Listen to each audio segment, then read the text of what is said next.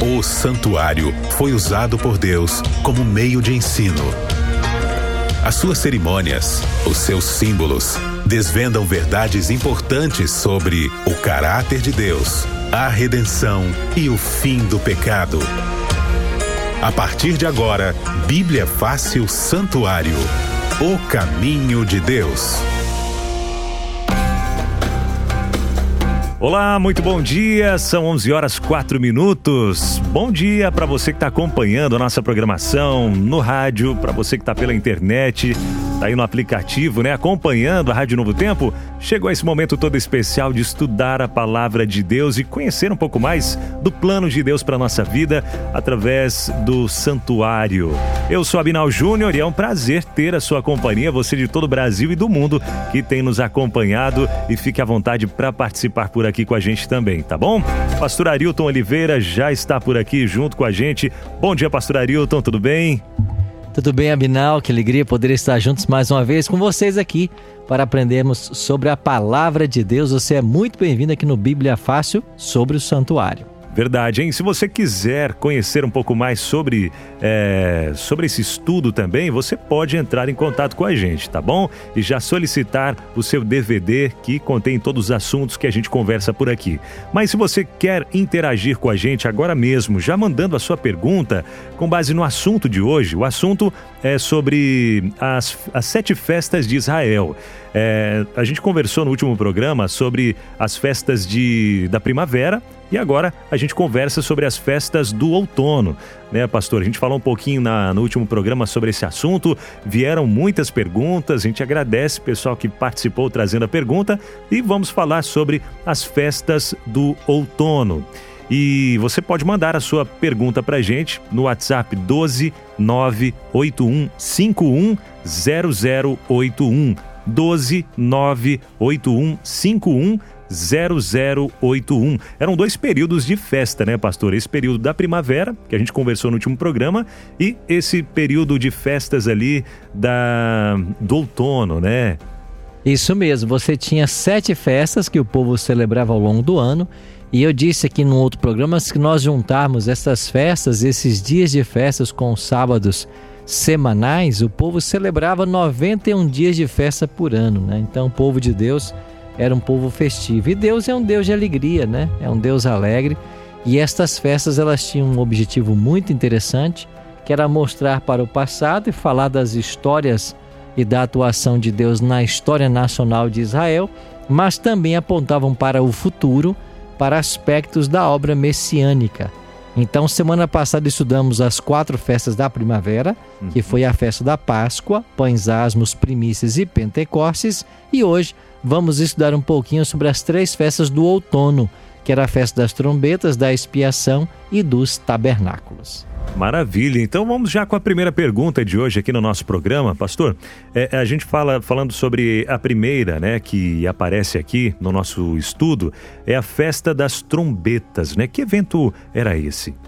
Veja, a festa das trombetas é interessante que ela não tinha em si a atenção ou o desejo de chamar atenção para si, mas para a próxima festa que viria a ser celebrada, que era o dia da expiação, que era a festa mais solene lá em Israel. Mas aqui eu leio a Bíblia em Levítico capítulo 23, no verso 23. Levítico 23, 23 diz assim: Disse o Senhor a Moisés: Diga também aos israelitas: No primeiro dia do sétimo mês vocês terão um dia de descanso uma reunião sagrada celebrando o toque de trombetas, celebrada com toque de trombetas. Não realizem trabalho algum, mas apresentem ao Senhor uma oferta preparada no fogo. Então aqui estava a orientação para que o povo celebrasse a festa das trombetas, e ela era celebrada com toque de trombetas. E aqui deu a data também, né? Uhum. Ela deveria ser celebrada no primeiro dia do sétimo mês. O sétimo mês do calendário judaico era o mês de Tishri.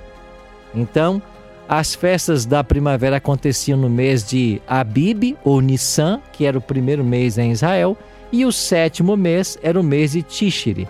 Então, as três festas de, do outono, elas estavam todas concentradas no mesmo mês, que era o sétimo mês, chamado Tishri. Então, quando chegava o primeiro dia desse mês, inaugurando o sétimo mês, eles tocavam trombetas. Era a festa das trombetas. E quando essas trombetas eram tocadas, elas apontavam para o dia da expiação, que chegaria dali a dez dias. Então, quando o povo ouvia as trombetas tocarem, eles sabiam daqui a dez dias será o dia da expiação, que era uma festa solene. Inclusive, se alguém nesse dia, na próxima festa eu vou explicar melhor, não entrasse em contrição, não considerasse o dia com reverência, não descansasse como um feriado, essa pessoa seria eliminada do povo, ela seria morta.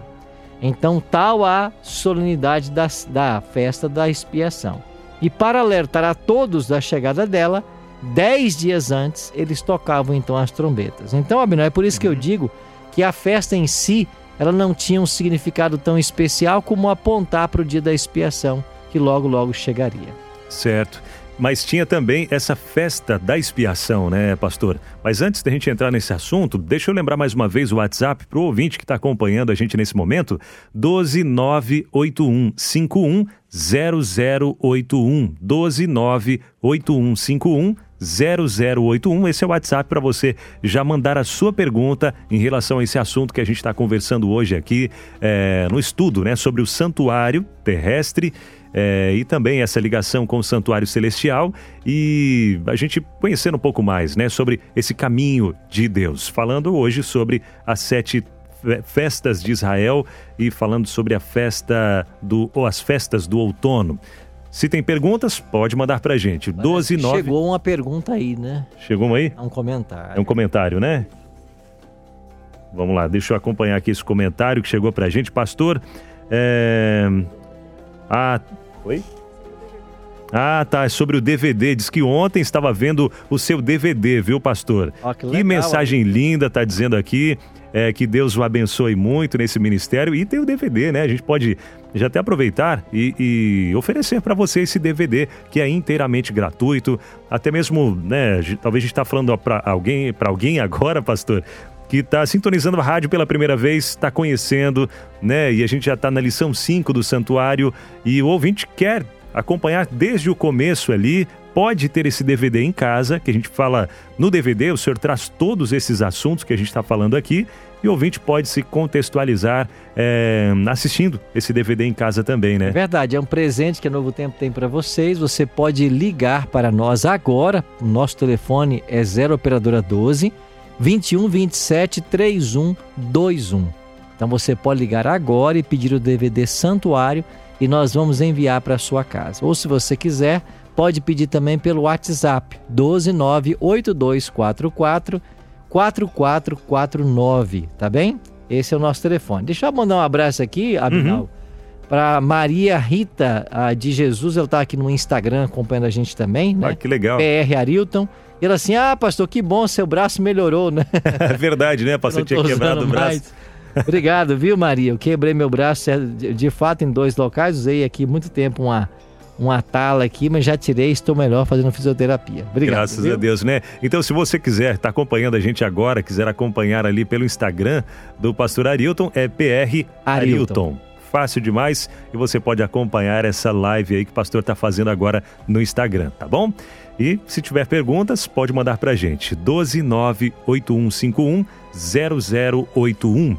Bom, falando sobre essa, essa festa da expiação, né, pastor? O que, que acontecia nesse dia e por que, que essa festa era um dos eventos mais importantes ali para o povo de Israel? Era importante porque era o dia de juízo, né? Uhum. Deixa eu só relembrar aqui o meu amigo ouvinte, quem está aqui no Instagram me acompanhando também. O, o processo de perdão lá em Israel envolvia a vinda do pecador até o santuário. Ele trazia ali a sua oferta, né, o animal para ser sacrificado, para ser morto. E quando ele passava por todo o ritual que envolvia confessar o seu pecado na presença do sacerdote, colocar a mão na cabeça do animal, matar o animal, etc., esse pecado era transferido para o santuário. E esse registro de pecado contaminava o santuário. E agora, uma vez por ano, era necessário então purificar o santuário. Esta purificação da, dos registros dos pecados acontecia justamente no dia da expiação. Então, o dia da expiação era um dia de juízo né, para o povo de Deus. E assim orientou Deus através de Moisés. Disse o Senhor a Moisés. Eu vou ler agora Êxodo 20, oh, Levítico 23, verso 26 até o 32. Disse mais Senhor a Moisés: O décimo dia deste sétimo mês é o dia da expiação. Relembrando, no primeiro dia do sétimo mês, festa das trombetas, as trombetas eram tocadas, o povo sabia que dali a dez dias viria o dia da expiação, e no décimo dia chegava o dia da expiação. Então Deus diz assim: façam uma reunião sagrada e humilhem-se, e apresentem-se ao Senhor uma oferta preparada no fogo. Não realizem trabalho algum nesse dia, porque é dia da expiação, e quando se faz propiciação por meio de vocês perante o Senhor, o Deus de vocês. Quem não se humilhar nesse dia será eliminado do seu povo. Eu disse isso há pouco, né? Quem não entrasse em contrição, não se humilhasse, nem buscasse o perdão de Deus nesse dia, era morto, né? Era exterminado do, do povo. Eu destruirei ah, no meio do, do seu povo todo aquele que realizar algum trabalho nesse dia. Vocês não realizarão trabalho algum esse é um decreto perpétuo para as suas gerações, onde quer que vocês morem. É um sábado de descanso para vocês, no qual você se humilhará desde o entardecer do nono dia até o entardecer do dia seguinte. Vocês guardarão esse sábado. Então, aqui a palavra sábado é o sábado cerimonial, entendeu? No Antigo Testamento você tem o sábado semanal, que é o sétimo dia da semana, e o sábado cerimonial, que era o dia de feriado religioso. O dia da expiação era um sábado cerimonial. Não importava em qual dia da semana caía o décimo dia do mês, como acontece hoje, né? A cada ano ele cai num dia diferente, mas era um dia então que deveria ser guardado, celebrado, era o dia da expiação. Então eu vou explicar melhor agora o que acontecia no dia da expiação, com base em Levítico capítulo 16, se você abrir a sua Bíblia aí, você vai ter em Levítico 16 o dia da expiação. É um capítulo todinho explicando como era a festa da expiação, mas eu vou tentar a resumi-la da seguinte maneira: dois bodes eram trazidos à presença do sumo sacerdote. O sumo sacerdote era a mais alta autoridade religiosa de Israel. Ele lançava a sorte sobre os dois bodes, um caía para o Senhor, o outro para Azazel. O bode que caía para o Senhor era sacrificado e com o sangue desse bode, o sumo sacerdote entrava lá no Santíssimo do Santuário e ele fazia então a purificação do santuário. O outro bode, que não era morto, ele apontava para Satanás e ele era levado para o deserto. E lá no deserto, ele deveria então ser solto. Interessante que esse bode não podia ser morto, porque ele não espiava pecado de ninguém. Ele era solto e no deserto ele deveria morrer. Um outro elemento que nos ajuda a entender que esse bode representava Satanás é que a pessoa que levava o bode para o deserto ficava contaminada e ela precisava agora passar por um processo de purificação. Antes de entrar no acampamento novamente de Israel, ela tinha que passar por esse processo de purificação. É lógico que esse bode então não pode apontar para Jesus, que Jesus não contamina ninguém, só purifica. Mas Satanás sim. Por isso o bode Azazel era um tipo de Satanás.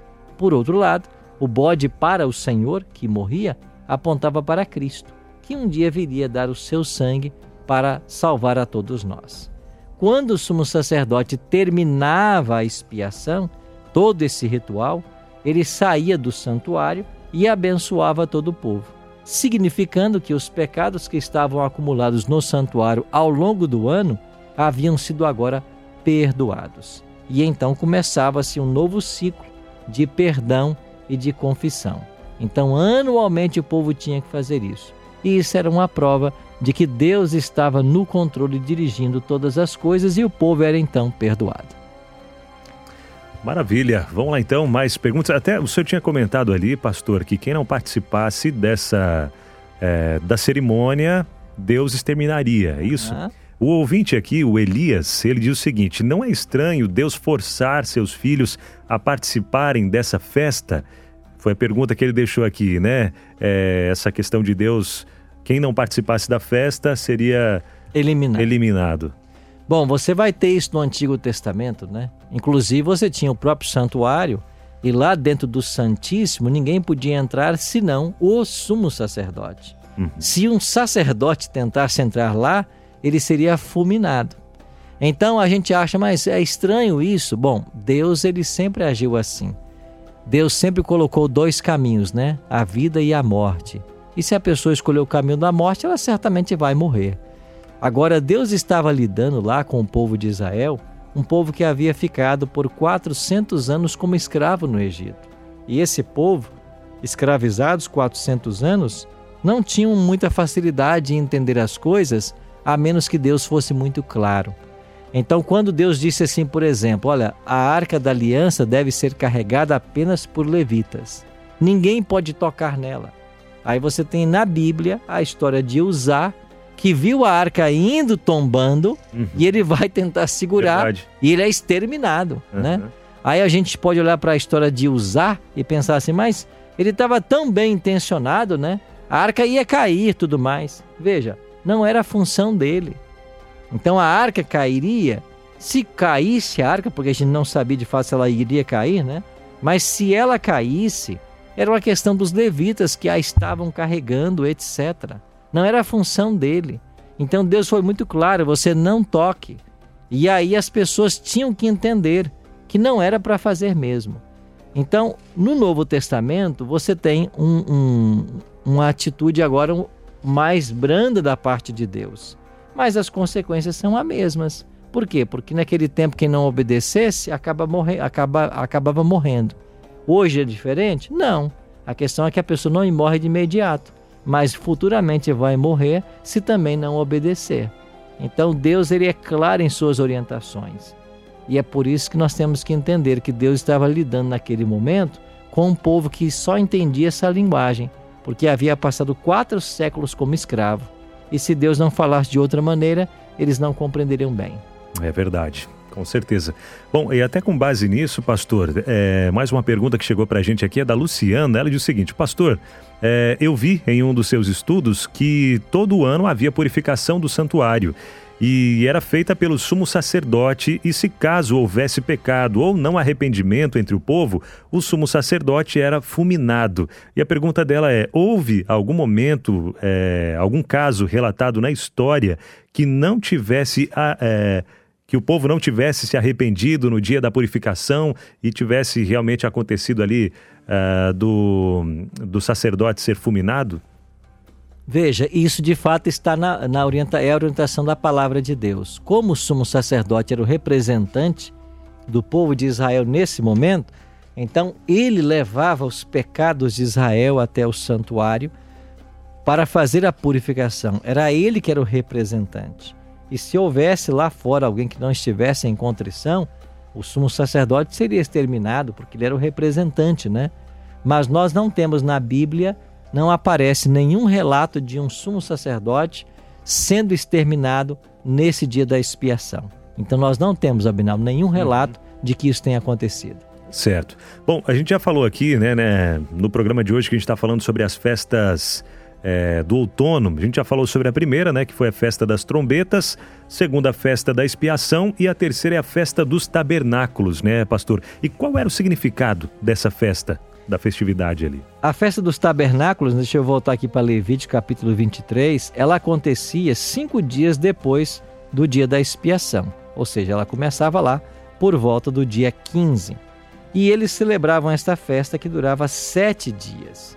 Deixa eu achar o texto aqui. Uhum. Então, Levítico capítulo 23, né? Você vai ter aqui o dia da expiação e a festa dos tabernáculos, ou também a festa das cabanas, como era chamado. Hum. Por quê? Porque eles montavam cabanas provisórias e eles moravam, habitavam nessas cabanas durante uma semana para relembrar os 40 anos que eles haviam peregrinado no deserto. Então Deus diz assim, Levítico 23, 33. Disse mais o Senhor a Moisés: Diga ainda aos israelitas: no 15 dia deste sétimo mês começa a festa das cabanas do Senhor, que dura sete dias. No primeiro dia haverá reunião sagrada, não realizem trabalho algum. Durante sete dias apresentem-se ao Senhor ofertas preparadas no fogo. No oitavo dia, faça uma reunião sagrada e também apresente ao Senhor uma oferta sagrada. É reunião solene, não realizem trabalho algum nesse dia. Então veja, no primeiro dia e no oitavo eram dois feriados. Uhum. E durante sete dias eles moravam em cabanas, né, improvisadas. Quando o templo ah, foi construído lá em, em Jerusalém, aí o povo ia a Jerusalém para celebrar essas festas. E ao redor, dentro, fora de Jerusalém, eram armadas as cabanas, o povo habitava em tendas provisórias, e tudo isso apontava para o passado, para o momento em que eles saíram do Egito e por 40 anos habitaram ali em tendas, né? Em tendas improvisadas.